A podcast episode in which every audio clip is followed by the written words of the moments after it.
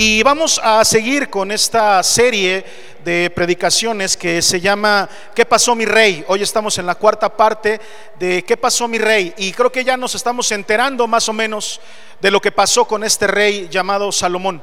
¿verdad? El rey que es llamado o que pasó a la historia como el rey sabio, un rey que fue famoso, es famoso por la sabiduría que tiene y ya hemos visto algunos aspectos de el comienzo de su reinado.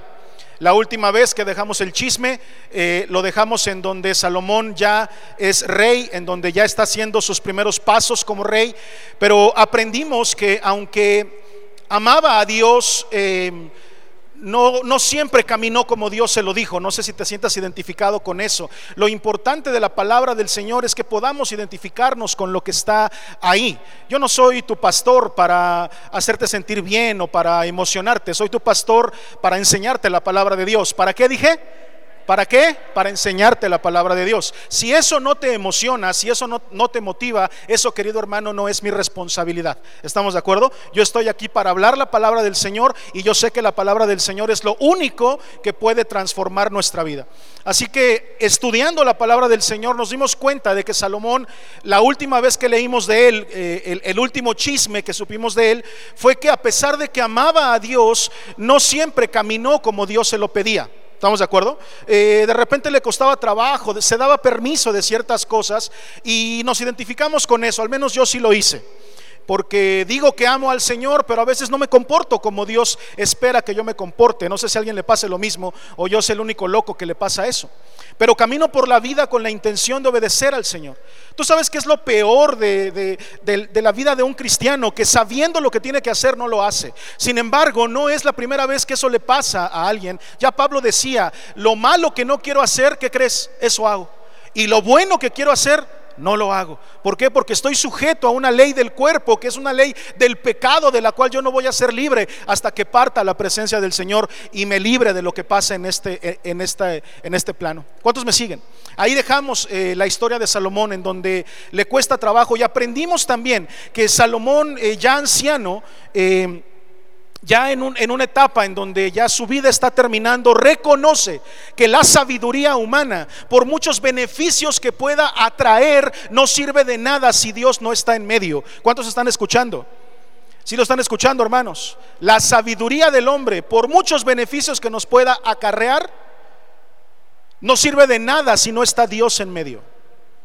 Ayer estuvimos con mi pastor y decía algo muy interesante. Mi pastor decía, toma tu desorden Ordénalo fuera del orden de Dios y va a seguir siendo un desorden.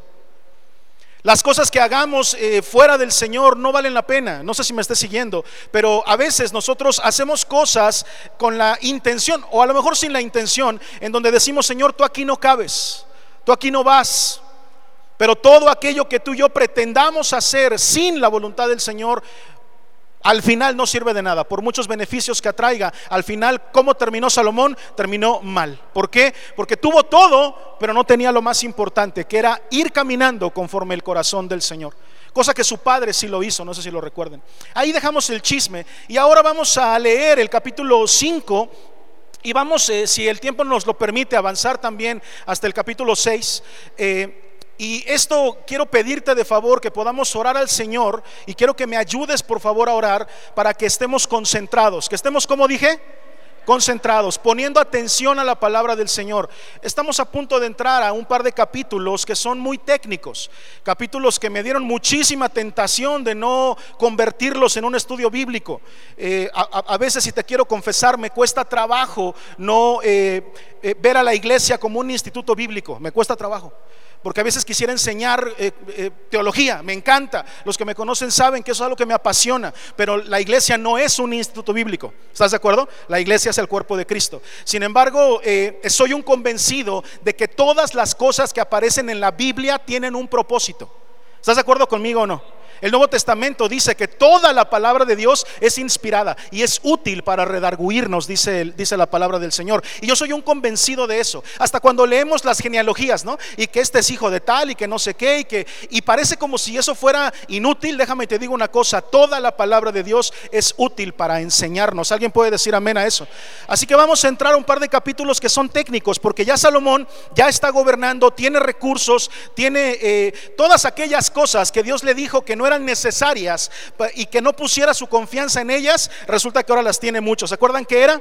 Relaciones con los demás reinos, tenía eh, eh, eh, caballos, que significa fuerza o fuerza militar, y tenía recursos. Justamente las tres cosas que Dios le dijo, tú no dependes de eso, pero fueron las que al fin de cuentas, y yendo en contra de lo que Dios le hablaba, las acumuló.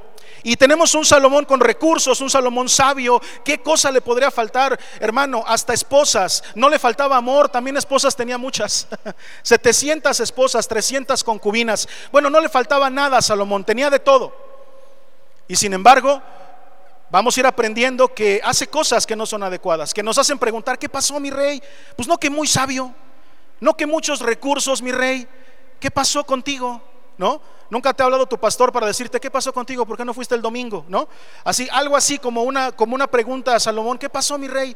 Tenías todo y al final de cuentas terminas amargado, triste y sin nada. ¿Por qué? Por no haber tomado en cuenta al Señor. Ahora, Él ya tiene estos recursos y vamos a empezar a ver.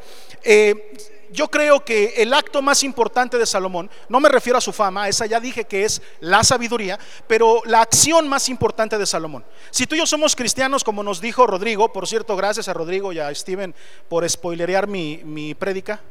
Ya si quieres, súbela y termínala. Entre la forma en que abrió Rodrigo y lo que nos ministró Steven, prácticamente es la prédica que tengo preparada. Eso no es coincidencia. ¿Cuántos dicen amén? El Señor nos da un mismo espíritu para poder eh, hablar la palabra del Señor. No nos pusimos de acuerdo, sin embargo van a notar muchas similitudes entre lo que dijo Rodrigo y lo que voy a predicar, lo que ministró Steven y lo que voy a predicar. Y eso no es casualidad. ¿Está de acuerdo conmigo? A ver, diga fuerte, no es casualidad. ¿Por qué? Porque el Señor siempre tiene un propósito. Entonces, este convencimiento que yo tengo de que la palabra de Dios es inspirada, toda y toda es útil, es lo que nos debe de servir para, eh, eh, estudiar la palabra de una manera eh, sí emocionante, pero sobre todo con la intención de sacar principios que me sirvan a mí para mi vida. La Biblia no es un libro vaquero que nada más lo vamos a leer para entretenernos y luego ahí abandonamos. La Biblia es la palabra de Dios y nos tiene que servir para redarguir y transformar nuestro corazón. ¿Le parece, hermanos, si oramos? Por favor, incline su rostro y vamos a orar. Padre, te pido, Señor, esta mañana tu dirección. Padre, te pido, Señor, que tu Espíritu Santo venga a esta casa, a cada uno de mis hermanos. Y te pido, Señor, que permitas la concentración de cada uno de ellos. Te pido, Señor, que no haya distractores en su mente te pido, Señor, que, como dice tu palabra, transformes nuestro entendimiento. Pon tu mano en tu cabeza, hermano, por favor, y dile, Señor, quita de mí todas mis preocupaciones, quita de mí, Señor, todo aquello que me pueda distraer. Permíteme concentrarme en tu palabra. Yo sé que hoy tienes algo que decirme, algo que hablarme. Yo vine aquí a escuchar tu palabra y yo sé, Señor, que no estoy aquí por casualidad. Estoy aquí porque es tu voluntad. Háblame, Señor, que yo quiero escucharte. Amén, amén y amén. Dice la palabra del Señor. Hiram, rey de Tiro, envió también sus siervos a Salomón, luego que oyó que lo habían ungido por rey en lugar de su padre, porque Hiram siempre había amado a quién? A David. Entonces Salomón envió decir a Hiram, tú sabes que mi padre David no pudo edificar casa al nombre de Jehová su Dios por las guerras que le rodearon hasta que Jehová puso sus enemigos bajo las plantas de sus pies. Ahora Jehová mi Dios me ha dado paz por todas partes, pues no pues ni hay adversarios ni mal que temer. Yo por tanto he determinado ahora edificar casa al nombre de Jehová mi Dios, según lo que Jehová habló a David mi padre diciendo, tu hijo, a quien yo pondré en lugar tuyo en tu trono, él edificará casa a mi nombre. Aquí viene la introducción de lo que vamos a estudiar y vemos la aparición de Hiram, un rey que no es del pueblo de Dios, un rey que es pagano, pero que dice la palabra que conocía a David. ¿Quién es David? El papá de Salomón. Había conocido a David, es decir, esta idea que yo te transmití hace un par de clases eh, sigue siendo una parte fundamental de este primer libro de Reyes. Las bendiciones de Salomón no fueron tanto por él, sino por David por su papá. ¿Se acuerdan que dijimos que lo que tú decidas hoy va a beneficiar o a perjudicar a tus hijos, a tus nietos, a tus bisnietos y a toda tu generación? Por eso nos hemos levantado en el nombre del Señor. ¿Cuántos dicen amén? Porque las maldiciones que podamos venir arrastrando, ¿qué crees? Se acabaron aquí. Hay muchas cosas que en mi familia ocurrieron mal. En mi familia hubo alcoholismo, drogadicción, separaciones, matrimonios rotos, pero ¿qué crees? Yo conocí a Cristo. Cristo me alcanzó y ahí se terminó toda maldición. Yo le dije al Señor, a partir de ahora yo camino contigo y mis generaciones van a ser benditas. Yo sé que mis generaciones pueden llegar a ser desobedientes y pueden llegar a equivocarse, pero las decisiones que yo tomo hoy las pueden alcanzar hasta la tercera, cuarta y quinta generación. ¿Alguien puede comprender eso y dar gracias al Señor? Yo, yo encontré a Cristo, Él me encontró a mí y me dio bendición. De manera que entonces te decía yo y te platicaba este chisme de que la obra más importante de Salomón es haber construido el templo en Jerusalén. ¿Sí? Eso es por lo que, eh, bueno, no es por lo que pasa la historia, ya, ya lo dije tres veces. Pasa la historia por sabio. Pero su obra más importante es la construcción del templo de Jerusalén. En Jerusalén no había templo. Desde que salieron de Egipto, tú te acuerdas que Dios los saca de Egipto, atraviesan el mar rojo, ¿cuántos vieron la película de los diez mandamientos? ¿Se acuerdan? Pasan el mar y después en el monte Sinaí Moisés habla con Dios y después de que habla con él eh, eh, tienen un lugar de adoración. ¿Ustedes se acuerdan del lugar de adoración que hizo Moisés? Se llamaba el tabernáculo. Y el tabernáculo, la palabra tabernáculo significa habitación. Apunta a eso porque es importante. Tabernáculo significa habitación.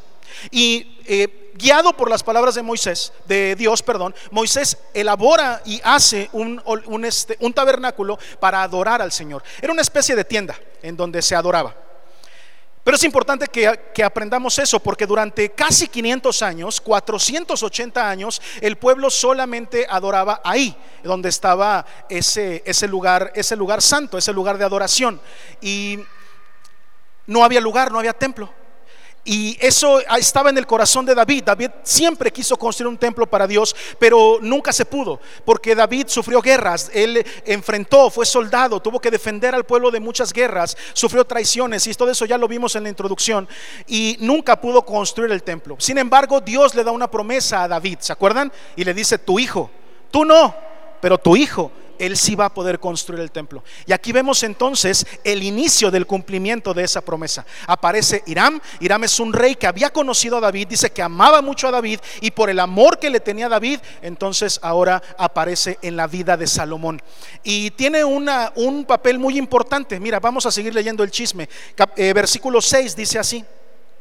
Manda pues ahora que me corten cedros del Líbano y mis siervos estén con los tuyos, y yo te daré por tus siervos el salario que tú dijeres, porque tú sabes bien que ninguno hay entre nosotros que sepa labrar madera como los sidonios. Cuando Hiram oyó las palabras de Salomón, se alegró en, gran manera y dijo, bendito sea hoy Jehová que dio hijo sabio a David sobre este pueblo tan grande. Y envió Hiram a decir a Salomón, he oído lo que me mandaste a decir, yo haré todo lo que te plazca acerca de la madera de cedro y de la madera de ciprés. Mis siervos la llevarán desde Líbano al mar y la enviaré en balsas por mar hasta el lugar que tú me señales. Y allí se desatará y tú la tomarás y tú cumplirás mi deseo al dar de comer a mi familia. Dio pues Hiram a Salomón madera de cedro y madera de ciprés, toda la que quiso. Y Salomón daba a Hiram veinte mil coros de trigo para el sustento de su familia y veinte coros de aceite puro. Esto daba Salomón a Hiram cada cuánto? Cada año. Jehová pues dio a Salomón sabiduría como le había dicho y hubo paz entre Hiram y Salomón e hicieron pacto entre ambos. Lo primero que tengo que decirte es Hiram no era del pueblo de Dios, no era un rey eh, hebreo.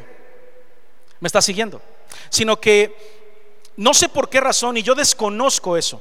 No, no, no sé por qué Irán reacciona de esa manera, pero cuando se entera de que Salomón está reinando, e, e, él atestigua esta transición de gobierno. Diga conmigo transición de gobierno.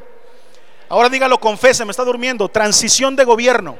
Es como cuando sale un presidente y entra otro, ¿no? Aquí había dejado de ser rey David y empieza a ser rey Salomón. Irán presencia esa transición de reino y entonces eh, Salomón le manda decir que le dé madera y le reconoce que no hay nadie que maneje la madera como ellos lo hacen. ¿Te diste cuenta de eso? Ustedes son los meros buenos para la madera. Yo quiero que la madera eh, eh, provenga de ti.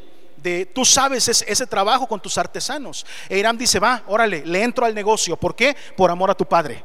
Porque yo conocí a tu padre. De hecho, tú puedes leer crónicas y vas a ver ahí cómo se conocieron David e Irán. Y entonces Irán, recordando esa relación con David, ¿qué hace? Dice, va, órale, yo te mando todos los materiales. Vamos a armar unos buenos barcos, por ahí voy a mandar toda la madera. Cuando lleguen a la costa, ahí serán desatados y tú eh, harás lo que tú quieras con esa, con esa madera. Solamente te pido que alimentes a mi familia. Te voy a cobrar con trigo y con aceite. Si se dieron cuenta de eso. Ese trigo y ese aceite equivalían más o menos, lo que dice ahí, a unos... Eh, el trigo equivalía como a 4 millones 500 mil kilos. 4 millones 500 mil kilos de trigo. Y más o menos la cantidad de aceite que dice ahí se refería como a medio millón de litros, 500 mil litros. Es decir, 5 millones de, em, de mercancía, por así decirlo, cada año.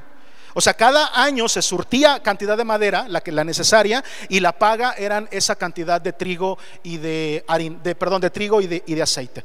Y tú puedes decir, híjole, está tremendo. Sin embargo, era un salario anual, ¿verdad? Y aparte Salomón, ¿te acuerdas? ¿Qué tenía? Tenía varo tenía tesoros, tenía dinero, había recursos. Entonces hacen este trato y entonces Irán se alegra y dice y menciona algo y dice, bendito el nombre de Jehová. Yo no sé si Irán, eh, eh, bueno, más bien sí lo sé, Irán no era eh, hebreo. Sin embargo, por amor a David, le alegraba lo que estaba pasando, el cumplimiento de las promesas que Dios le había hecho a David. Él estaba viendo si a lo mejor no adoraba al mismo Dios, respetaba al Dios de David, de su amigo del que fue su amigo tiempo atrás. Y, le alegraba que su hijo estuviera cumpliendo la promesa que le había sido dada. ¿Cuántos me están siguiendo hasta aquí?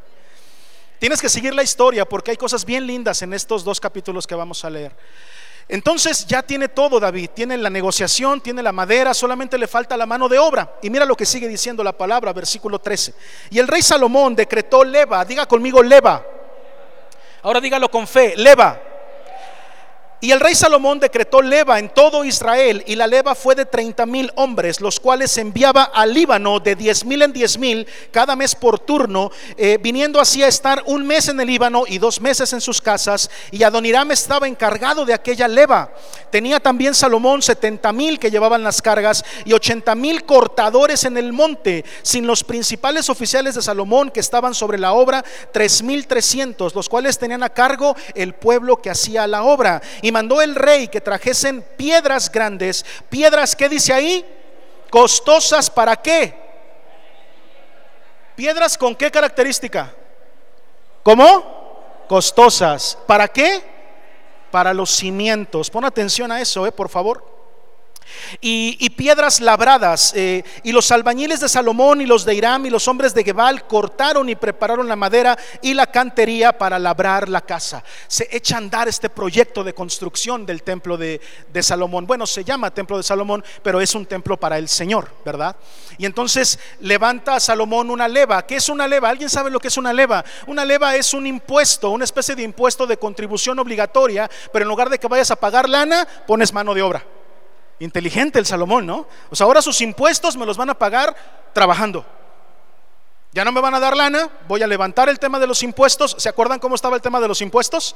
Que cada mes uno, uno de los gobernadores tenía que eh, eh, abastecer todo lo que Salomón estaba. Dijo, bueno, les aguanto tantito eso. Necesito una leva, necesito albañiles, trabajadores. Por lo tanto, voy a establecer una leva eh, de 10 mil en 10 mil. Cada uno me va a traer de 10 mil en 10 mil hombres y van a pasar un mes trabajando en el Líbano.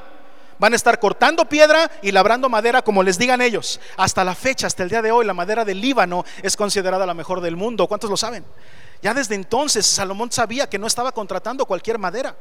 Era una madera especial, era una madera costosa. Y ahí vienen algunas cosas interesantes. Como por ejemplo que esta leva tenía que ver con que trabajaran un mes y descansaran dos. ¿Se acuerdan de eso? Un mes en el Líbano, dos meses en sus casas. Aguántame tantito, yo sé que es mucho tecnicismo, pero es que esto está a punto de explotar, te lo prometo. Cada cosa que está ahí en la palabra tiene una razón de ser.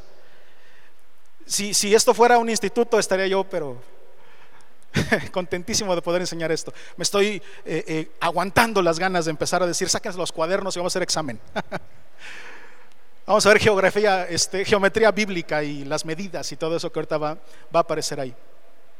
Y quiero llamar tu atención a un par de cosas que dice aquí. Eh, dice la palabra del Señor que mandó traer piedras grandes y piedras costosas, pero eran para los cimientos. Yo no sé si alguna vez has construido una casa o has estado en ese proceso, pero no se le meten piedras costosas en los cimientos? ¿Por qué no se le meten piedras preciosas a los cimientos? ¿Por qué no se mete ahí diamantes, oro o piedras preciosas? Pues el oro no es una piedra. ¿Sabes por qué? Porque no se ven. Y eso llama mucho mi atención. ¿Por qué ocupa piedras costosas? Piedras que, eh, si, es enfático con la palabra costoso, es porque tenía opciones. Diga conmigo opciones. Podía tener eh, piedras más baratas. Si no, no fuera enfático en la palabra costosas. Pero ocupa piedras costosas para los cimientos. Y esto, y labradas también. ¿Sabes qué quiere decir labradas? Cortadas, talladas y eso es importante que tú y yo lo sepamos, te voy a decir por qué, porque a veces, no, no a veces, porque Dios es así con nosotros. Dios va a trabajar las cosas más importantes de nuestra vida en los lugares que no se ven. Dios va a trabajar nuestro carácter en lo profundo y en lo secreto. Mira, hay cosas que las vamos a vivir como iglesia, alguien diga amén, por favor, como cuerpo, juntos. Pero hay cosas que invariablemente las vas a pasar solo. Hay cosas que yo no puedo hacer por ti. Hay cosas que son entre tú y Dios, nada más. En donde no tiene nadie nada más que ver, más que tú y Él. Y esas cosas que a veces pasan, que nadie conoce, no porque no querramos ser buenos amigos de los hermanos, no, no, no es por eso, es porque son cosas que no le incumben a nadie más que a Dios y a mí. Esas cosas no se ven, sin embargo, son piedras costosísimas que fundamentan nuestra vida. Es un fundamento poderoso que nos mantiene, como los cimientos mantienen una casa de pie, así es lo que a ti te mantiene de pie, es lo que pasas a solas y en secreto con el Señor. Las piedras más costosas no las pongas afuera, eso es apariencia. Como vamos a aprender ahorita de Salomón, todo lo que hizo por fuera y lo que hizo por dentro. Pero desde ahí ya Salomón demostraba una buena, eh, buenas decisiones. De hecho, Irán dice, oye, celebró Irán, ¿te acuerdas? Qué sabio es el hijo de David. Es sabio. ¿Sí se acuerdan que, que lo dijo Irán? Y es que vemos ahí una situación bien interesante. Dios ocupando a un rey que no es creyente para la construcción de su templo. Es que a veces nosotros pensamos que Dios solamente usa a los creyentes. Qué risa me da. Qué risa me da. A veces decimos, ¿y si tuviéramos un, un presidente cristiano? Yo les he dicho, si tuviéramos un presidente cristiano, yo no quiero que cometa el mismo error que todos los demás, que gobiernan solamente para su grupo. Yo no quiero un presidente cristiano que gobierne para puro cristiano. Yo quiero un presidente cristiano que gobierne para todo México. ¿Sí se entiende? Pero al final yo tampoco deseo que haya un gobernante cristiano. Lo que quiero más bien es que, no lo que quiero, lo que creo, cuando leímos y estábamos estudiando la, serie de diseños eternos, ¿cuántos estuvieron aquí en diseños eternos? El año pasado, creo, hace dos años. Estuvimos viendo cómo Nemías se para enfrente del rey sabiendo una verdad tremenda para su vida. Ponme atención, que el corazón de los reyes, lo leímos, ¿se acuerdan? Está en la mano de Jehová. Y que él inclina el corazón del rey para donde él quiere. ¿Se acuerdan de eso? Qué hermoso es saber que aún las autoridades que están puestas son puestas por Dios y que Él no necesita que un presidente o un gobernante crea o no en Él para que Dios lo use. Dios puede ocupar a quien Él quiera, creyente o no creyente, porque Él es todopoderoso. A Él no se le escapa ninguna, mi hermano. Él gobierna por sobre todas las cosas. Tú no creas que nosotros dependemos del gobierno de un hombre o dependemos del partido de un hombre o de la decisión de un hombre. Tú y yo, de lo único que debemos de aprender a depender es de Cristo Jesús, que es nuestro Señor y nuestro Rey. Aplaude fuerte al Señor, es para Él. Entonces vemos estas dos cosas que quiero llamar tu atención. Dios usando a uno que no es creyente para la construcción de su templo. A veces nosotros, eh, eh, como se los he dicho, juzgamos las cosas de manera muy rápida, ponemos etiquetas de manera muy rápida, que si esto es cristiano o no, que si esto es secular o no es secular, que si esta película la podemos ver o no, que si esta canción la podemos escuchar o no, y a todo le queremos poner una etiqueta. Esa madera que, llevó Salomón a Jerusalén no era muy cristiana, que digamos. No era madera hebrea, pues, provenía de un reino pagano. Provenía de un reino que no adoraba al Dios verdadero. Sin embargo, Dios lo está usando. Y le revela a Salomón, yo no sé por qué. Alguien por favor diga conmigo fuerte la palabra revelación. ¿Alguien le gusta tener revelación de parte de Dios? Es hermoso cuando Dios te habla y, y, yo en la palabra de Dios busco siempre eso, que haya que revelación, que Dios me revele algo de lo profundo de sus pensamientos para mí. Hoy vamos a recibir la revelación de la palabra del Señor. ¿Cuántos dicen amén? Vamos a encontrar ahí cosas que son útiles para nuestra vida. La verdadera revelación, la que afecta nuestro corazón y transforma nuestro corazón. Bien, seguimos entonces con la historia. Salomón empieza y dice que para los cimientos va a ocupar piedras costosas. Ese es el comportamiento que Dios tiene contigo y conmigo. No busques la relación pública con Dios. Esa va a ocurrir de manera sola. ¿Sí? Automáticamente. Lo que tenemos que buscar no es que los demás vean eh, o buscar que los demás vean eh, que tenemos que somos cristianos. Pues, dice la palabra que nos conocerán por Por nuestros frutos. No por lo que digamos o por lo que hagamos, sino por nuestros frutos. Pero más que eso, yo lo que te digo es valora los momentos que nadie ve. A veces pasamos momentos duros a solas. A veces pasamos por tristezas y por dolores que nadie sabe que no le contamos a nuestro líder en la congregación, que no, no, las compartimos con los hermanos de la iglesia, muchas veces ni siquiera con nuestro cónyuge, pero Dios ha estado ahí. Dios ha estado en nuestros momentos de más dolor y de cuando estamos pasando un mal momento, cuando simplemente hemos perdido las ganas muchas veces. Pero ahí en los secretos se forman piedras poderosas para nuestra vida, que forman nuestro cimiento y que nos permiten permanecer de pie. Guarda ese concepto ahí porque es importante. También guarda el concepto que te dije de tabernáculo. ¿Qué significa tabernáculo? Habitación. Y vamos a seguir aprendiendo. Mira lo que comienza diciendo el siguiente capítulo, el capítulo 6 de Primero de Reyes. ¿Estás ahí conmigo en el 6? En el año 480, después que los hijos de Israel salieron de Egipto, ¿cuántos años? 480 fue lo que te acabo de decir, el tiempo entre que este Moisés eh, preparó ese lugar hasta este momento hasta este momento en donde nos encontramos históricamente. Dice la palabra del Señor, el cuarto año del principio del reino de Salomón sobre Israel. Es decir, ya pasaron cuatro años desde que Salomón empezó a reinar. ¿Vas conmigo? Si vas conmigo, cuatro años después. Eh, en el mes de Sif, el mes de Sif es donde, eh, básicamente ahorita estaríamos terminando el mes de Sif, si fuéramos judíos. El mes de Sif es comienza a mediados de marzo y termina a mediados de abril. Es, lo que para los judíos significa el inicio de la primavera. que es básicamente como el año nuevo, básicamente. Entonces, ahorita, si fuéramos judíos tú y yo, estaríamos terminando ahorita más o menos el mes de Sif, eh, que da inicio a la primavera, que es el mes segundo, dice aquí, comenzó él a edificar la casa de Jehová.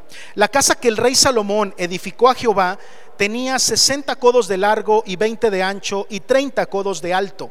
Y el pórtico delante del templo de la casa tenía 20 codos de largo a lo ancho de la casa y el ancho de la casa era de 10 codos.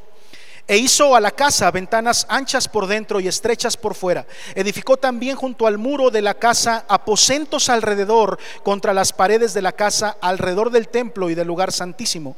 E hizo cámaras laterales alrededor. El aposento de abajo era de cinco codos de ancho, el de en medio de seis codos de ancho y el tercero de siete codos de ancho. Porque por fuera había hecho disminuciones a la casa alrededor para no empotrar las vigas en las paredes de la casa.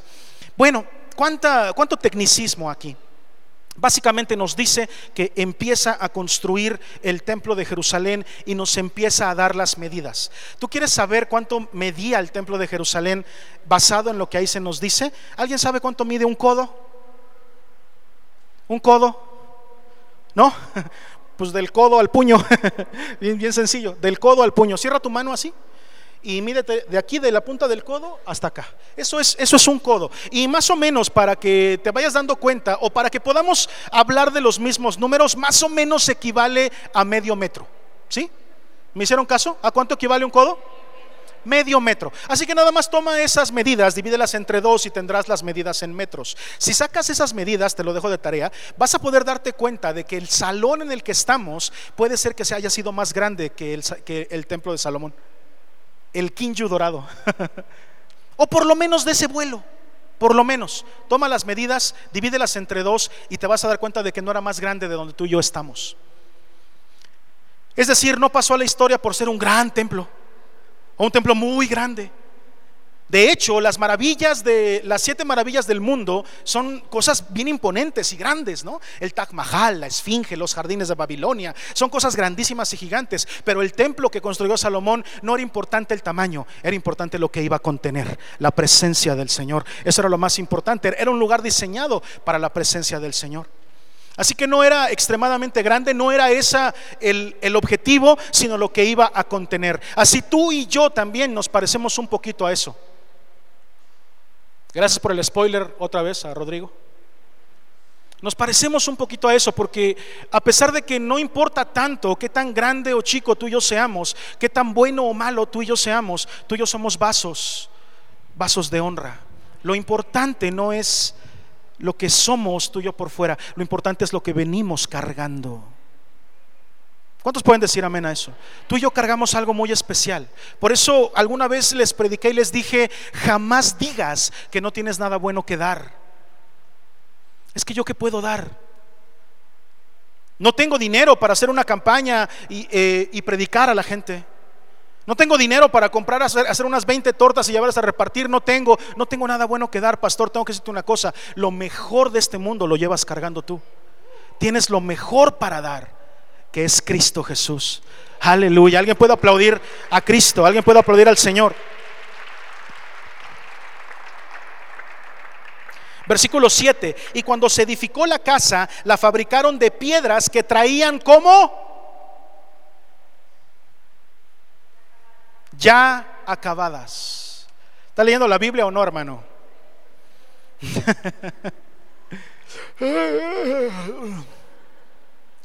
Repito, cuando se edificó la casa, versículo 7, le fabricaron piedras que traían ya acabadas. Y te voy a decir por qué. De tal manera que cuando la edificaban, ni martillos ni hachas se oyeron en la casa, ni ningún otro instrumento de hierro. ¡Ay, qué hermosa revelación! Aguántenme tantito, ¿eh? aguántenme. Las piedras con las que se hizo el templo no fueron labradas ahí. No sé si alguna vez has estado en la construcción de una casa. Yo cuando era jovenzuelo pasé por la remodelación de la casa de mis papás. Casi se aventaron cinco años. Había polvo, ruido, ¿no? Barríamos todos los días, no se acababa el polvo. comíamos en medio del polvo, ¿te acuerdas, mamá? En medio del polvo comíamos. Sí, como cinco años, ¿no? Se aventaron, ¿no? Estaba más difícil que el templo de Salomones. Pero si algo había que me tenía ya harto y a mi mamá también, era que todo el tiempo había ruido, todo el tiempo alguien estaba martillando, todo el, todo el tiempo alguien estaba serruchando, todo el tiempo alguien estaba haciendo ruido. ¿Has pasado por una obra que, que estén construyendo? Todo el tiempo hay un escandalazo. Y déjame te digo una cosa, aquí había una construcción hecha en silencio. Yo espero que el Espíritu Santo te esté hablando. Las piedras no se labraron ahí, papá, venían ya acabadas. Eso tiene que empezar a entender. Tienes que empezar a entender y abrir y, recibir la revelación de parte de Dios. En, Deuteronomio hay, un, indicio de una ley que dice que no será usado hierro en la casa de Jehová. Y puede ser que eh, motivados por eso hayan, hayan decidido este, este tema, Salomón. Pero más que nada, y porque tenía sabiduría, yo creo que era por un tema de respeto. Aquí no se está construyendo cualquier casa, no se está haciendo cualquier, cualquier cosa, se está construyendo la casa del Señor. Déjame regresar a la historia y vamos a dejar ahí este, e, este, tema de las piedras ya terminadas porque sé que Dios va a hablar a tu vida. Versículo 8, la puerta del aposento de en medio estaba al lado derecho de la casa y se subía por una escalera de caracol de en medio y del aposento de en medio al tercero. ¿Cuántos cuartos había? Tres, ¿ok? Labró pues la casa y la terminó y la cubrió con artesonados de cedro. Edificó asimismo el aposento alrededor de toda la casa de altura de cinco codos, una barda de dos metros y medio, el cual se apoyaba en la casa con maderas de cedro. Y vino palabra de Jehová a Salomón diciendo, con relación a esta casa que tú edificas, si anduvieres en mis estatutos e hicieres mis decretos y guardares todos mis mandamientos andando en ellos, yo cumpliré contigo mi palabra que hablé a, a David tu padre y habitaré en medio de los hijos de Israel y no dejaré a mi pueblo Israel. Es decir, había la construcción de una casa en silencio, en donde lo único que sí se escuchaba era la voz de Dios. Date cuenta de eso. Empieza a entender la palabra de Dios con profundidad, con entendimiento. La construcción del templo se llevó a cabo en silencio, pero lo que sí se escuchaba era la voz de Dios. Mientras de manera honrosa, mientras de una manera decorosa, con mucho respeto, cada piedra se iba poniendo solemnemente una sobre otra, en silencio, ya tallada, ya labrada, ya venía lista y preparada, el pueblo estaba pendiente a lo que Jehová dijera. Y el pueblo trabajaba callado, con piedras ya terminadas. Bueno, seguimos leyendo entonces. Agárrate de la silla porque ahí viene la revelación de parte de Dios. Versículo, ¿en cuál me quedé? 14 dice, así pues Salomón labró la casa y qué? ¿Cómo? La terminó y cubrió las paredes de la casa con tablas de cedro, revistiéndola de madera por dentro, desde el suelo de la casa hasta las vigas de la techumbre, cubrió también el pavimento con madera de ciprés. Asimismo hizo al final de la casa un edificio de 20 codos, de tablas de cedro, desde el suelo hasta lo más alto. Así hizo en la casa un aposento que es el lugar que santísimo. Es decir, que el templo de Salomón, el templo de Jerusalén tenía, por así decirlo, tres áreas. Había una, una, una pared alrededor de él de dos metros y medio, dice la palabra, cinco codos. Pero había primero un lugar que se llamaban los atrios del templo, en donde podemos encontrar algunas cosas que ahí había. Más adelante eh, en Crónicas puedes encontrar también detalles de lo que había en ese lugar. Había una fuente para que se lavaran la mano los sacerdotes. Estaba eh, la, mesa donde, donde había panes, que se llama la mesa de la... Se me va ahorita el nombre, discúlpenme. Una mesa con panes. Había unas lámparas, perdón de la propiciación, muchas gracias, la mesa de la propiciación, había 10 lámparas de las cuales hablaremos más adelante, pero entrando después de los atrios estaba un lugar que se llamaba el lugar santo. En ese lugar santo que también tenía algunas características que las iremos viendo a lo largo de este estudio, eh, después de eso venía un cuarto más especial, que era llamado el lugar santísimo, en donde ahí eh, Salomón mandó colocar, ¿qué creen? El arca el arca fue colocada ahí. El arca, ustedes ya saben lo que contenía, se los he predicado muchas veces. Era un, lugar especial. El arca representaba qué? La presencia misma de Dios. Es decir, que el lugar santísimo era un lugar que estaba destinado para que Dios se encontrara con el hombre. Es el lugar de su presencia. ¿Sí? ¿Me va siguiendo? No había otro lugar en la tierra, ¿eh? En donde podremos encontrar y conectar con el Señor como en el lugar santísimo. Y este lugar estaba revestido todo de madera. Dice la palabra que Salomón mandó que hubiera madera por todos lados. Qué exagerado, ¿no? El Salomón. Una vez mi papá mandó construir un baño y dijo, lo quiero todo forrado de azulejo. Hasta en el techo le puso azulejo. Si tú volteas para arriba y el techo azulejo, y acá azulejo, y azulejo para acá, azulejo para allá, cenefas en todos lados. Hasta los albañiles le dijeron, Señor, el, el, azulejo va nomás en la donde está la regadera, nada más, y el techo no necesita. No, yo lo quiero todo forrado. ¿No? Pero le va a salir caro. Yo me imagino que así estaba el, Salomón, no pónganle madera en donde sea, dice que hasta en el pavimento. Mandó poner madera, madera fina, madera de ciprés para que fuera pisada. No sé si alguna vez o ha sido alguna casa que tiene todo cubierto de madera, yo sí. Y déjame te digo una cosa, se ven bien bonitas esas casas, pero ¿qué crees? Salen un billete. ¿Sí me están siguiendo? Es caro. Sin embargo, Salomón dijo, todo, ¿eh? o sea, no solamente las paredes, sino dice que hasta las viguetas y, la techumbre. ¿Saben qué es la techumbre? Un lugar que nadie pela. La techumbre incluso es para el receptáculo de cosas del ambiente, polvo, animales, esa es una techumbre. Pues hasta eso lo mandó forrar con una madera muy fina. Yo quiero, eh, eh, quiero entender que en tu vida como cristiano te, te han predicado de la grandeza del templo de Salomón. Inclusive muchas veces te han dicho, tenemos que tener una iglesia, ¿cómo? de lujo. ¿Y el argumento cuál es? Ve a Salomón. Ve cómo hizo el templo Salomón. No podemos ofrecerle a Dios algo menor que eso. Guárdatelo por ahí que te tengo una sorpresa al respecto. Porque muchas veces hay, hay muchos líderes que ocupan este, este espacio, esta, este pasaje para decir tenemos que tener el templo más hermoso de todos, porque Salomón hizo el, el templo más hermoso para el Señor. Pero qué equivocados están de la verdadera interpretación de la palabra del Señor. Porque, bueno, no te la quiero spoilerear. Vamos adelante, sigamos con la historia. ¿En cuál me quedé? Díganme. ¿23? ¿17? Ay Jesús. La casa, esto es el templo de adelante, tenía 40 codos y la casa estaba cubierta de cedro por dentro y tenían talladuras de calabazas silvestres y de botones de flores. Diga conmigo calabazas silvestres, botones de flores. Dice la palabra, todo era cedro, ninguna piedra se veía y adornó el lugar santísimo por dentro en medio de la casa para poner allí el arca del pacto de Jehová. El lugar santísimo estaba en la parte de adentro, el cual tenía 20 codos de largo, 20 de ancho, 20 de altura, un cubo, era un cubo de 10 metros, de 10 por 10 más o menos. Y un ala del querubín tenía, ah, no es cierto, ¿dónde me quedé? Ah. en el 20 si voy en el 20. El lugar santísimo estaba en la parte de adentro, el cual tenía 20 codos de largo, 20 de ancho, 20 de altura. ¿Y lo cubrió con qué?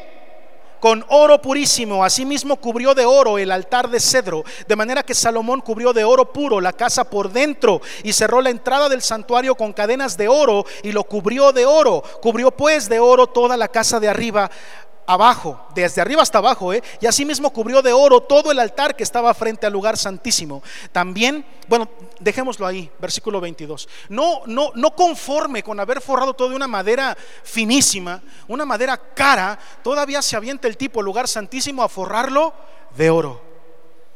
Y poner cadenas en la, en la puerta de entrada de oro. Ahora, lo interesante que te digo es lo que estaba allá adentro, era el arca, era la representación de la presencia de Dios. ¿Alguien sabe de qué estaba hecho el arca? Madera y oro. Madera y oro. Apunta eso, madera y oro. Porque tiene un significado importante. Y todo lo que te acabo de decir ahorita lo vamos a entender al final. Toda palabra es esperada por Dios y toda palabra sirve para, para redarguirnos. ¿Está muy técnico? ¿Ya te aburrí? ¿Ya te quieres dormir? Estudiemos la palabra del Señor. Hay perlas importantísimas en cada uno de, esos pasajes. No obstante que ya había cubierto todo con madera, ahora lo cubre también con oro. Y en los tallados, él tiene la, no, no, sé si fue intencional o no, pero en los tallados que hacen el oro y en las maderas, pone ahí calabacitas silvestres, ¿verdad? Y pone qué más? Flores. Flores y calabacitas.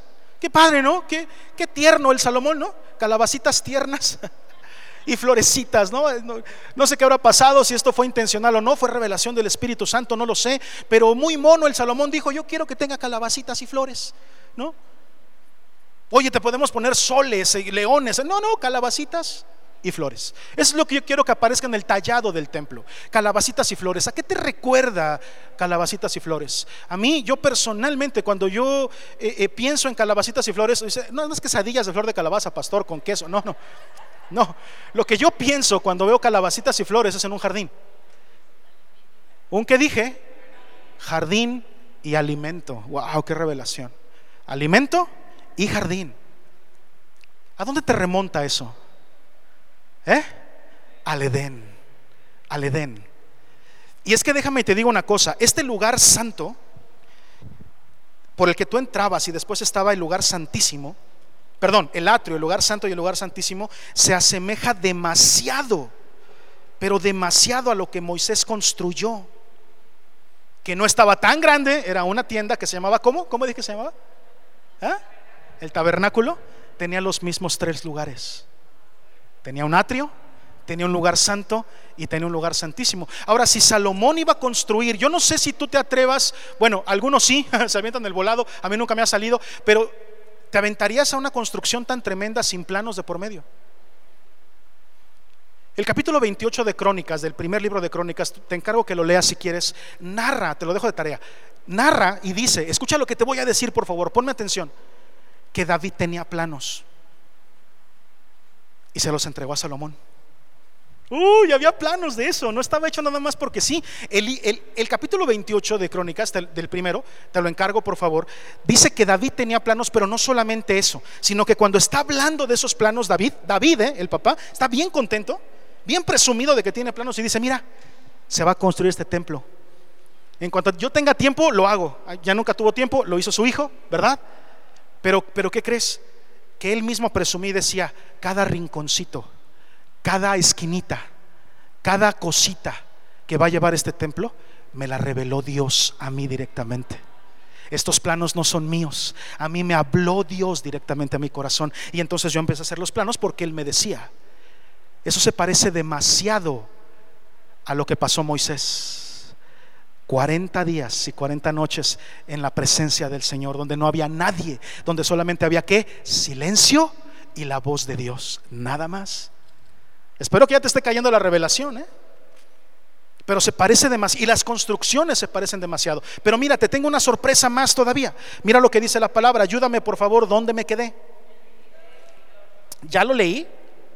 Cubrió pues de oro toda la casa de arriba abajo y asimismo cubrió de oro todo el altar que estaba frente al lugar santísimo. Hizo también en el lugar santísimo dos querubines de madera de olivo, cada uno de 10 codos de altura, o sea, de 5 metros. ¿Cuánto medía el cubo del lugar santísimo? 20 codos, o sea, 10 metros. 10 por 10 por 10. Pero en medio el arca del pacto. Que tenía, ¿se acuerdan que también ya lo enseñé? Tenía dos querubines en la tapa que se llamaba, ¿cómo la tapa? propiciatorio. ¿Por qué se llamaba así? Porque la tapa que tenían los dos querubines, que ya lo prediqué, tenía, estaba como media hundida, porque lo que el sacerdote hacía era que derramaba sangre sobre el arca, como con, con la intención, lo que Jehová quería era que a través de ese sacrificio de ese animal se perdonaran los pecados del pueblo.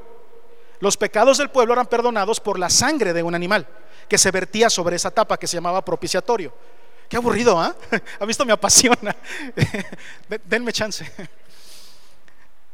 Y había dos querubines. Lo, puso en medio el, arca del pacto con ese cubo de 10 por 10 por 10 y como que dijo, oye, como que pues aquí está más en medio, pero como que se ve pelón a los lados. Vamos a poner dos querubines, uno de cada lado, de la mitad de la medida del cubo. El cubo medía 10 por 10 y los querubines 5, o sea, 10 codos. Y los mandó a hacer de madera de olivo, también una madera fina. 24. Un ala del querubín eh, tenía cinco codos, otra ala del querubín, otros cinco codos, así que había diez codos desde la punta de un ala hasta la punta de la otra. Asimismo, el otro querubín tenía diez codos porque ambos querubines eran de un mismo tamaño y de una misma hechura. La altura del uno era de diez codos, asimismo la del otro. Puso estos querubines dentro de la casa en el lugar santísimo, los cuales extendían sus alas, de modo que el ala de uno tocaba la pared, el ala del otro tocaba la otra pared, y las otras dos alas se tocaban la una a la otra en medio de la casa, y cubrió de oro los querubines. Ándale tú. Ahora al final también los querubines los cubrió de oro. Ahora tenemos la presencia del Señor, pero resguardada ahora por dos querubines. ¿A qué, se te parece eso? Dos querubines guardando la presencia del Señor. Otra vez, calabacitas y flores. Jardín y alimento. Y dos querubines. Eso me remonta al momento de la creación. Me remonta a Adán y Eva me remonta al lugar, escucha esto por favor en el nombre de Cristo, al lugar diseñado para que el hombre se encontrara con Dios. Un lugar cerrado al que nadie podía entrar. ¿Por qué nos enteramos de eso? Porque cuando Adán y Eva eh, pecaron y fallaron y fueron expulsados de ese lugar, ¿qué había fuera del Edén? Dos querubines cuidando la entrada y diciendo aquí no se puede pasar, tú ya perdiste tu oportunidad. Este lugar adentro de esta protección de los querubines es el lugar diseñado por Dios para encontrarse contigo. Perdimos esa chance. Todos háganle así. Ay, Adancito, Adancito. Ay, Eva. Ay, Dios mío. Si no se hubieran equivocado, ahí andaríamos, papá, entre calabacitas y flores. Del otro lado de los querubines, ¿estás de acuerdo? No afuera de los querubines. Pero aquí se parece demasiado. Otra vez un lugar cerrado. Otra vez un lugar eh, eh, que, por cierto eh, este, es, es resguardado por estos querubines y nadie puede entrar. ¿Sabías eso? Oye, es un lugar, es un lugar precioso, ¿no? ¿No se te hace este lugar majestuoso? ¿No se te hace este templo diciendo, wow, con este lugar? Es el lugar más hermoso. Y sin embargo, no podías entrar. En el atrio solamente pueden entrar sacerdotes. El pueblo no podía entrar. Al atrio, me refiero al primer lugar. Afuera del atrio, afuera de la, de la pared de dos metros y medio, ocurrían sacrificios todo el tiempo. ¿Qué sacrificios de paz? ¿Qué sacrificios de perdón? ¿Qué sacrificios de holocausto? ¿Qué sacrificios de obediencia, de perdón de pecados? Allá había sacerdotes afuera, eh, eh, como barbacolleros, perdóname la expresión, pero tú ibas y decías, eh, necesito un sacrificio. Ah, pues sí, te vendo este borreguito y aquí lo sacrificamos, aquí derramamos la sangre y, ya el pacto que tú quieras. Pero adentro nadie podía entrar. Para entrar a los atrios solamente pueden entrar los sacerdotes.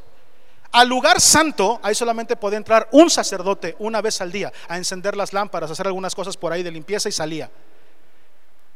Al lugar santísimo, a ese solamente puede entrar el sumo sacerdote. Y había un velo que atravesaba, pero ¿qué crees? Que no podía entrar sucio, no podía entrar con pecado sino que antes tenía que ir a hacer un sacrificio él por sus propios pecados para poder entrar al lugar santísimo con tranquilidad. Aún así, aún así, había un lazo atado a su tobillo y campanillas en su vestido para que se escucharan sus pasos, ¿no? Los chinelos se inventaron primero allá, ¿no? De manera que si de repente se escuchaba un costalazo, en la torre, los demás de ahí, ¿ya no se escuchan campanitas? El lazo ya está medio tenso, no, pues jálenlo. Métete tú por él, no, tú métete. Cayó muerto el sumo sacerdote ante la presencia de Dios. ¿Qué me espera a mí? Además, ayer pequé. ¿Cómo? Y eres sacerdote, sí, pero se me chispoteó. Entonces entro, me va a caer muerto. No, yo no, yo no entro por él. Pues por eso el lacito, jala el lacito y rescatamos al, bueno, el cuerpo del sumo sacerdote. ¿Para qué tanta ostenticidad? No sé si es una palabra correcta eso. ¿Para qué ostentar tanto? Para un lugar que iba a ser visitado 12 veces por una persona en un año. El sumo sacerdote una vez al año. Todo eso que se nos narra aquí nadie lo podía ver. ¿Estás de acuerdo conmigo? Todo eso tú y yo lo podemos imaginar y ver cómo era, pero nadie lo vio. Salomón, bueno, pues él ordenó que se hiciera. Pero solamente el sumo sacerdote sabía cómo era ese lugar por dentro, nadie más entraba. Y yo cuando veo este diseño, hermano, insisto, primero me remonta al pasado. Me remonta al momento en donde había un lugar que estaba, eh, estaba hecho para que Dios se encontrara con el hombre. Cuidado por dos querubines. Me remonta al lugar que Moisés hizo con el mismo propósito, para que allí estuviera la presencia de Dios. El lugar que ya les dije que significa qué? Habitación. El presente, que me dice, este es el lugar en donde va a estar mi presencia. Y sin embargo, cuando la voz de Dios se habla, cuando la voz de Dios se escucha, perdón, acerca de qué quiere hablar Dios con, Salomón. ¿Te acuerdas? ¿Te acuerdas que todo estaba en silencio? Las piedras se estaban poniendo y se escucha la voz de Dios y le dice, mm, Salomón, hay un tema del cual yo quiero hablarte. Hay un chisme por ahí que yo quiero platicar contigo. Era la voz de Dios, ¿eh? ¿Se acuerdan de qué era el tema? ¿Lo leemos? Versículo 7, si no estoy equivocado. Y cuando se edificó la casa, la fabricaron de piedras que traían ya acabadas. Versículo 11. Y vino palabra de Jehová a Salomón diciendo, con relación a esta casa que tú edificas. ¿Cuál era el tema que quería platicar Dios con Salomón? Díganlo, por favor. Con lo que estás haciendo. Oye, por cierto, con toda esta parafernalia que estás haciendo, con todo esto que estás construyendo, tengo que decir algo. ¿Y qué le dijo? Te está quedando chida. Oye, qué rifada la madera. Gracias. Es para mí. Oye, Salomón, te estás rifando. ¿Todo de oro? Wow. Eso dijo. El Señor dijo, oye Salomón, no te pases, qué bonita casa estás haciendo para, para mi presencia. No te pases, Salomón, está bonito. Es más, eso es lo que yo espero de la iglesia en el futuro, que tengan templos chidos como el tuyo. Pues eso dicen los pastores, ¿no? Que hay que construir templos hermosos como los de Salomón. Pero la opinión de Dios es, oye, por cierto, Salomón, tengo un tema contigo con respecto a la casa que estás construyendo, con los planos que yo di. Porque, ah, ¿cómo somos buenos para decirle al Señor? Pues son cosas que tú dijiste. Eso lo hacemos porque lo ordenaste tú. Así le respondió el Señor en el libro de, de Malaquías, dale una revisada. Así le responde el pueblo a Dios, pues tú, tú dijiste que hiciéramos eso, ¿no? Pero mira lo que dice el versículo, el versículo dice, con relación a esta casa que tú edificas, o sea, va a hablar de la casa, ¿no? ¿Sí o no? Si anduvieres en mis estatutos e hicieres mis decretos y guardares todos mis mandamientos andando en ellos, yo cumpliré contigo mi palabra que hablé a David tu padre y habitaré allá en medio de, de los hijos de Israel y no dejaré a mi pueblo Israel. ¿Se refirió al oro? ¿Se refirió a la construcción, a las piedras, a la madera toda costosa que Salomón dijo, ahorita vamos a levantar el templo más hermoso? Y Jehová dijo, con respecto a lo que estás haciendo, quiero decirte que lo que más me interesa es lo que hagas tú. Con respecto a esa construcción tan bonita y el templo que estás haciendo, ¿qué onda con tu corazón? O sea, está chido el iPhone 14, pero ¿y los calzoncitos cuándo te los vas a comprar? Déjate de apariencias, ¿no? O sea, es el iPhone 14, sí. Y los calzones de golf, 18 hoyos. Oye, con respecto a ese templo, está padre, está chido, pero ¿sabes qué? ¿Qué crees? No es lo que más me importa. ¿Sí está diciendo eso Dios o lo estoy inventando yo? Está diciendo Dios ahí, no me interesa el templo. Con respecto al templo que estás haciendo, lo que me interesa es tu corazón. Yo no voy a estar ahí a menos que tú obedezcas, camines como caminó David, cumplas con lo que yo te pido. Y sabes, te voy a decir una cosa, no comprender esto nos lleva a la religiosidad, porque esto que me trasladó al pasado, calabacitas y flores, ¿qué crees? Me traslada al futuro. Invariablemente me traslada al futuro. Porque Jesús fue anunciado su nacimiento, ¿sí o no? Desde el cielo fue revelado, va a pasar esto.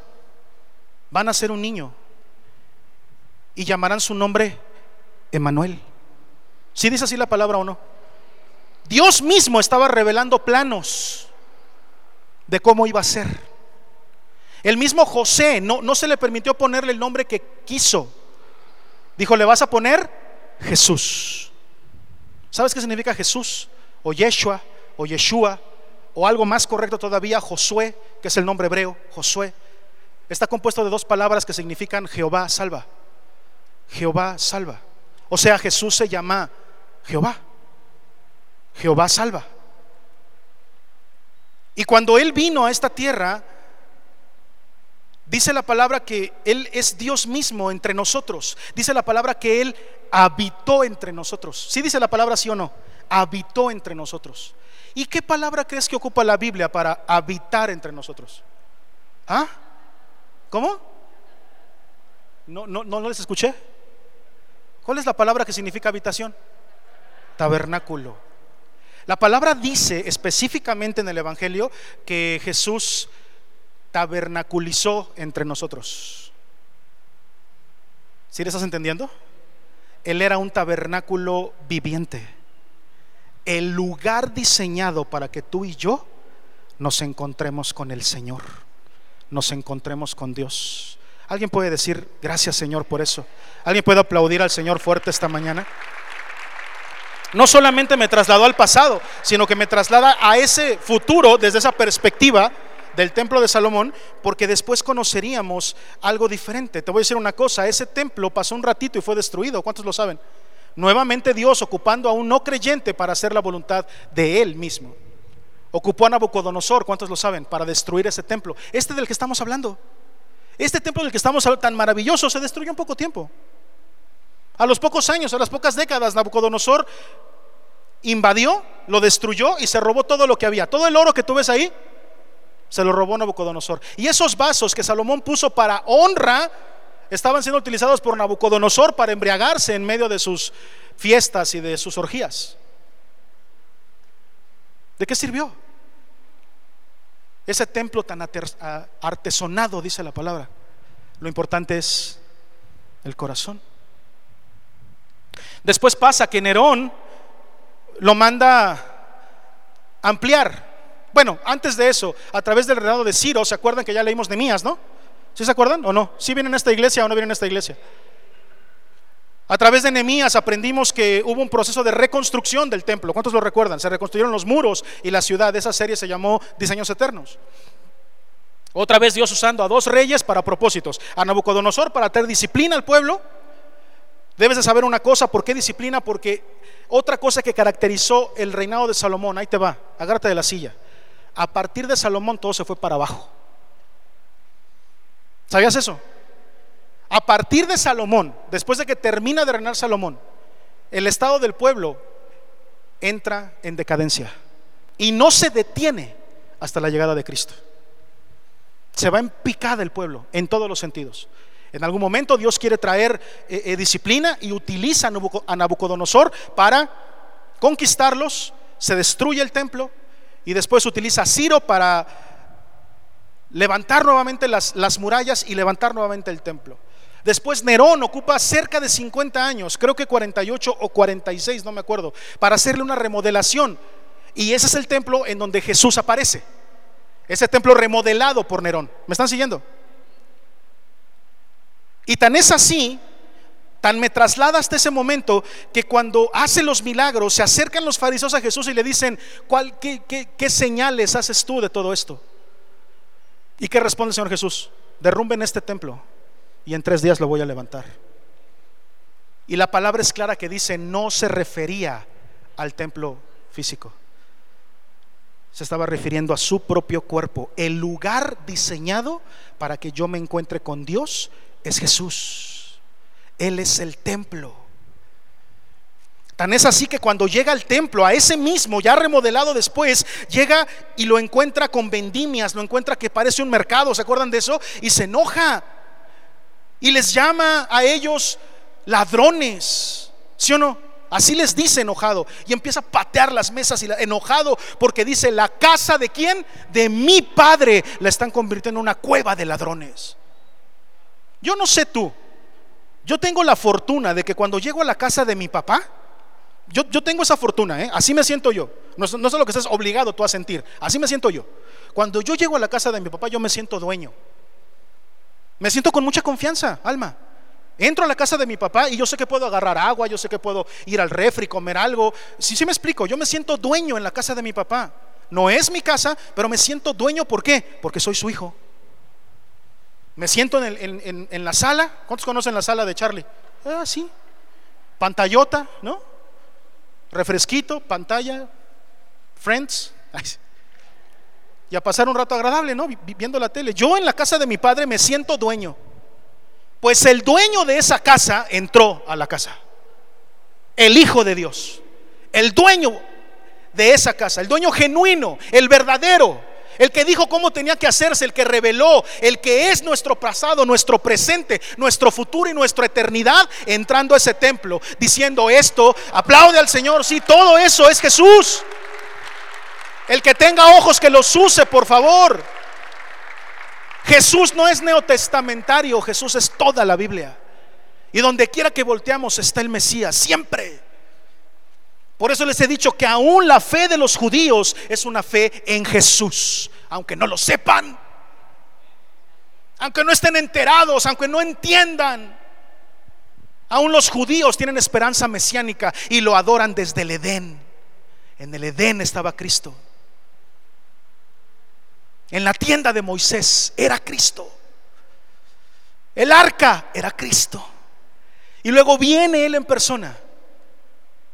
Y dice esto que están haciendo. Se les acabó el business. derrumben este templo y en tres días lo voy a levantar. ¿A quién se refería? A ese templo. Ellos mismos le dijeron, nos tardamos 46 años en remodelarlo. Y tú en tres días lo quieres levantar. Y dice la palabra, porque no sabían que no se refería a esa construcción, se refería a Él. ¿Quién es el templo? Él. ¿Dónde habita la presencia de Dios? En Él. Da su vida por nosotros. Estando en la cruz del Calvario, exclama, consumado es. Esa palabra, consumado es, lo he predicado también. Significa deuda saldada ya no es necesario que cada año y cada año y cada año y cada año lo vuelvan a hacer. Cada año tenían que verter que sangre en dónde? En el propiciatorio. Ahora el Cordero de Dios derramando sangre sobre el propiciatorio universal, la cruz del Calvario. Derramando su sangre en ese propiciatorio. Una vez y para siempre. Una vez y para siempre. Aleluya. El mensaje de esta mañana es para que abandones esa actitud que tuvieron los fariseos cuando Jesús les dijo, túmbenlo, túmbenlo, yo lo levanto en tres días. ¿Cómo es posible que digas eso? ¿Por qué? Porque el templo para ellos era importante. ¿Sí o no? Era tan importante que juraban por el templo. A veces tú y yo cuando queremos que alguien nos crea, no, ándale, créeme, mira, te lo juro por el osito bimbo, te lo juro. ¿Sí o no? Juramos hasta por la mamá. Te lo juro por mi madrecita que es cierto. Los judíos cuando querían algo así juraban por el templo. Así de importante era el templo para ellos. Te lo juro por el templo. El otro decía, no, si me lo juras por el templo, no estás mintiendo, porque nadie se atreve. Era tan importante, pero tan menospreciado el templo. Diga conmigo, tan importante, pero tan menospreciado. Les importaba mucho, pero lo habían convertido en una cueva de ladrones. Esa es la religión. La religión te lleva a eso. La religión te lleva a adorar las cosas que se tienen que hacer, pero después de eso menospreciarlas y vivir como tú quieres. ¿Por qué somos así? Porque la religión es fácil. Diga conmigo fácil. La religión es fácil. Haz esto, lo hago. Ven el domingo, lo hago. Canta, canto. Levanta las manos, las levanto. La religión es fácil, pero Dios no quiere eso. Dios no quiere religiosidad. Y la religiosidad lo que hace es que tú creas que por cumplir con ciertas cosas que tienes que hacer, ya estuvo. Y Dios dice, yo no quiero que tú hagas, yo quiero que tú seas.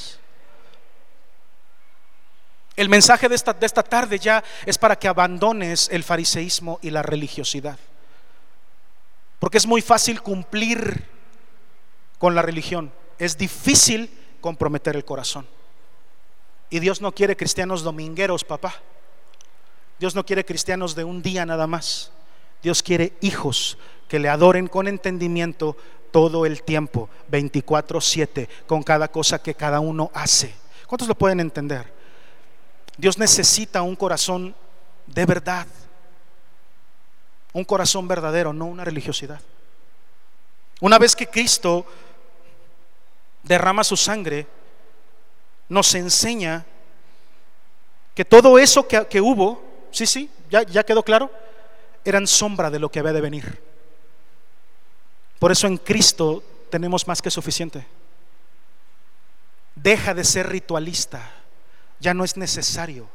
A veces los cristianos ya dejamos los rituales, ya no, ya no matamos machos cabríos, ya no derramamos sangre, pero venimos el domingo, levantamos las manos, hacemos para después irnos allá afuera y vivir como querramos.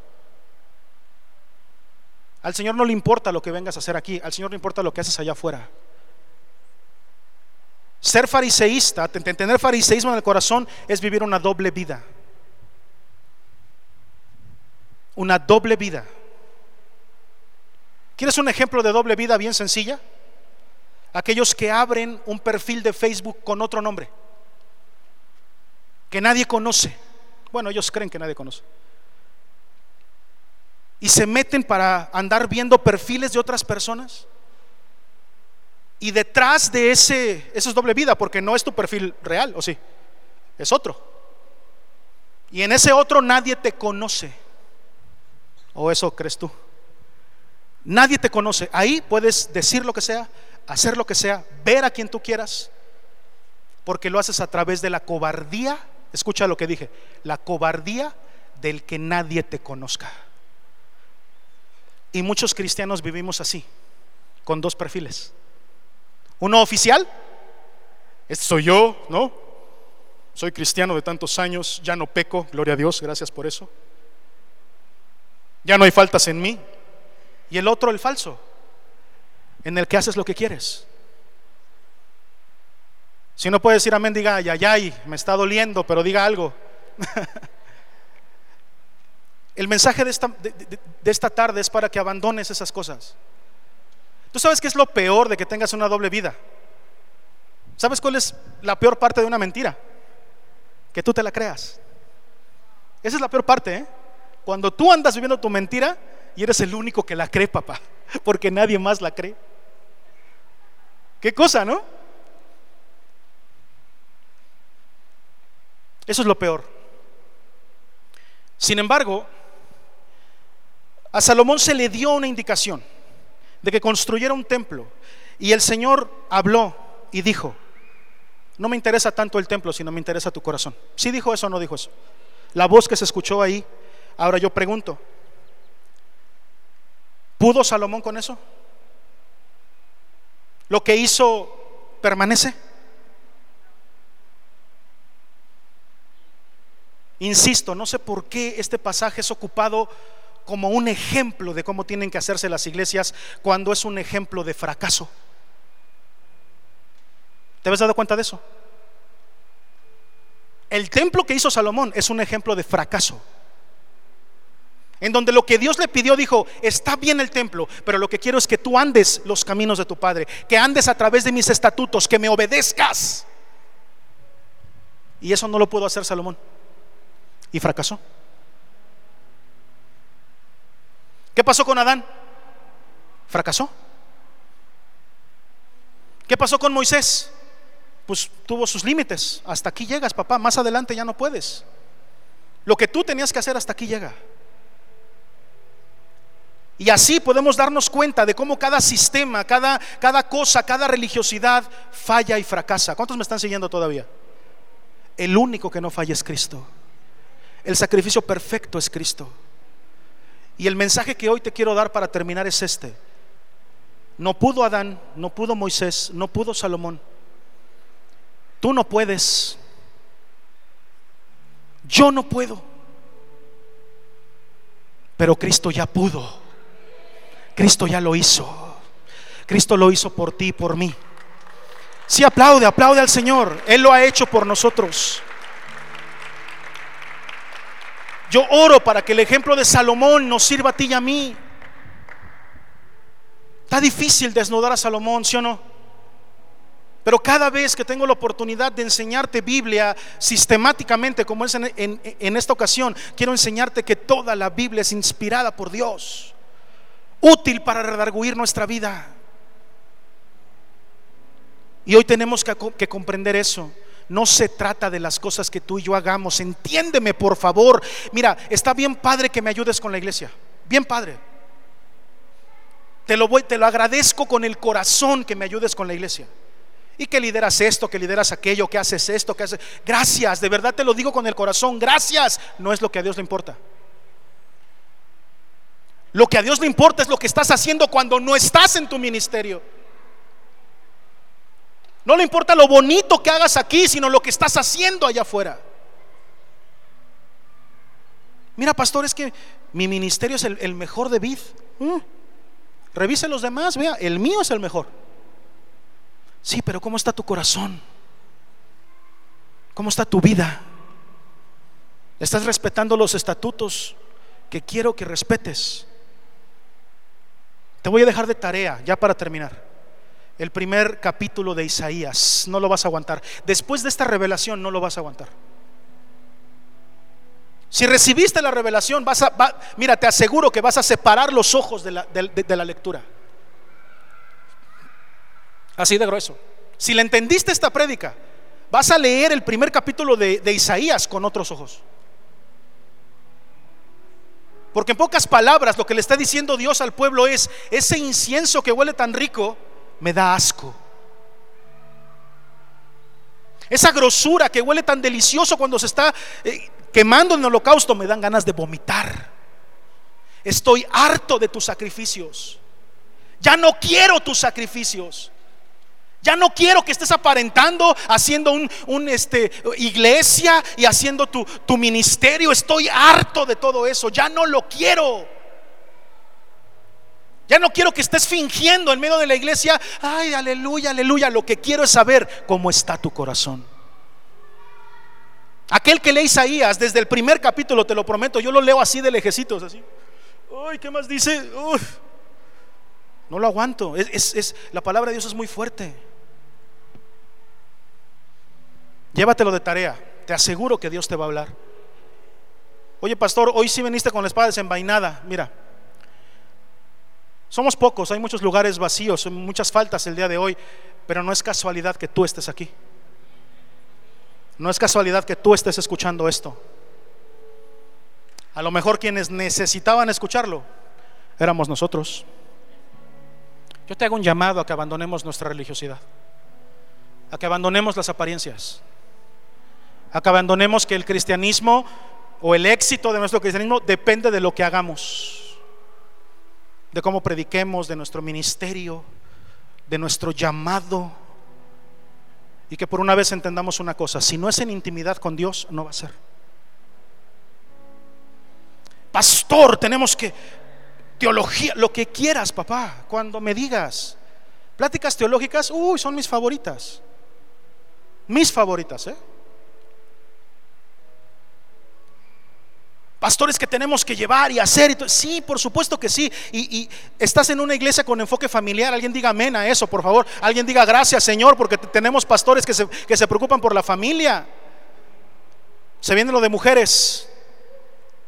Un grito. Ya.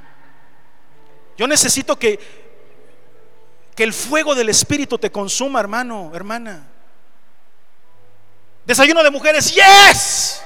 Vamos con todo y vamos por todas las mujeres que lo necesiten. ¿Sabes por qué? No porque yo quiera llenar sillas, es porque hay corazones que necesitan a Cristo. Se nos viene el 30 de abril. La visión de esta iglesia es el evangelismo a través de los niños. ¿Sabían eso? ¿Sí sabías? En esta iglesia evangelizamos a través de los niños. Los niños no son el futuro de la iglesia, son el presente de la iglesia. Vamos a invitar a los que sea. Todos los niños de la colonia, si quieren que se vengan, no pasa nada. Pastor, pero nomás encargamos 10 pizzas. Chin, ya dije lo que iba a hacer. Perdón. Nomás encargamos 10 pizzas, pues pedimos otras 10. ¿Cuál es el problema? No tenemos dinero, pues empeñamos el carro, no importa. Pero por Cristo hacemos cualquier cosa, ¿sí o no? Dios proveerá.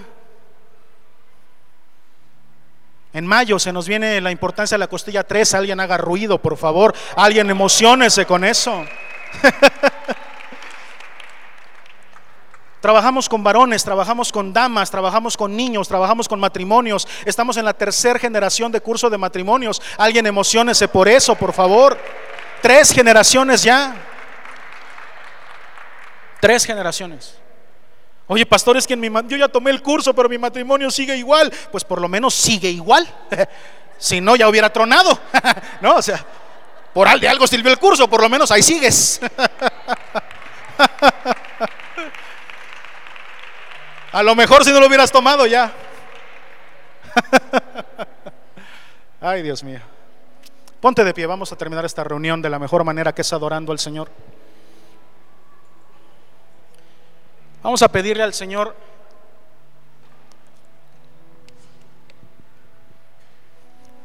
Vamos a decirle al Señor, escucha, que podemos reconocerlo como un tabernáculo con pies.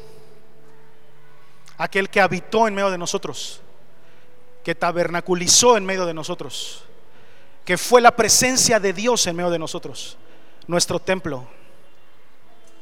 ¿Quieres algo más maravilloso todavía? ¿Me aguantas una más? Después de que él mismo dijo que era el templo, pasandito eso dijo, ahora tú eres el templo. Ahora tú eres el templo. Ahora tú cargas la presencia de Dios. Si ¿Sí lo dijo o no lo dijo? Porque vuestro templo es vuestro sí vuestro vuestro cuerpo es templo del espíritu. O sea que hay por ahí una línea de templos tan bonitos, ¿verdad? En donde todos fracasaron hasta que llegó Cristo. Y Cristo nos dio la victoria. Y tú y yo somos templos. Cristo habita dentro de nosotros. La presencia de Dios está con nosotros. Tú y yo somos templo. Ahora que lo ves de esa manera y con esa revelación, tú tienes que decir gracias Señor. Porque habitas en medio de mí, porque caminas entre nosotros, porque eres nuestro holocausto, nuestro sacrificio porque estás con nosotros todo el tiempo. Porque dijiste consumado es y con eso terminaste con todos esos requerimientos antiguo testamentarios para poder vivir en la gracia que si aún así es más exigente, pero me comunica contigo. Consumado es, gritó el Señor Jesús. ¿Y qué pasó? ¿El velo del templo? ¿Qué crees que significó eso? A donde nadie podía entrar solamente sacerdotes, un sacerdote al día y el sumo sacerdote El Señor dijo, yo soy la puerta por la que tú puedes entrar y te puedes ir hasta el fondo, hasta el lugar santísimo donde está mi presencia, porque te he llamado para ser rey y te he llamado para ser sacerdote. Tú ya eres sacerdote y tienes entrada libre, entrada libre a mi presencia. Alguien tiene que entender eso esta tarde. Tú y yo tenemos acceso a la presencia de Dios.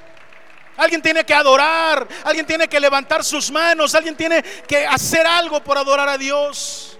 Lo importante al final es la presencia, al final lo importante es la comunión, la intimidad. Dios no habla de construcción cuando habla con David, Dios habla de su corazón. ¿Qué es más importante, hermano? ¿Lo que hacemos o lo que somos? Lo que somos. No por eso dejamos de hacer, pero no somos porque hacemos. ¿Entiende esto? Hacemos porque somos. La razón por la que hacemos tantas cosas es por quienes somos. No es que lo que hacemos nos defina. Eso no. Dios no quiere sacrificios, Dios quiere mi obediencia. Es una parte de la Biblia que ustedes conocen de memoria, me queda claro. Mejor es la obediencia que los sacrificios, dice el Señor. De nada sirve que yo haga cosas en, lo público que se ven bonitas si en lo privado hago lo que yo quiero. Cristianos de verdad. Amén.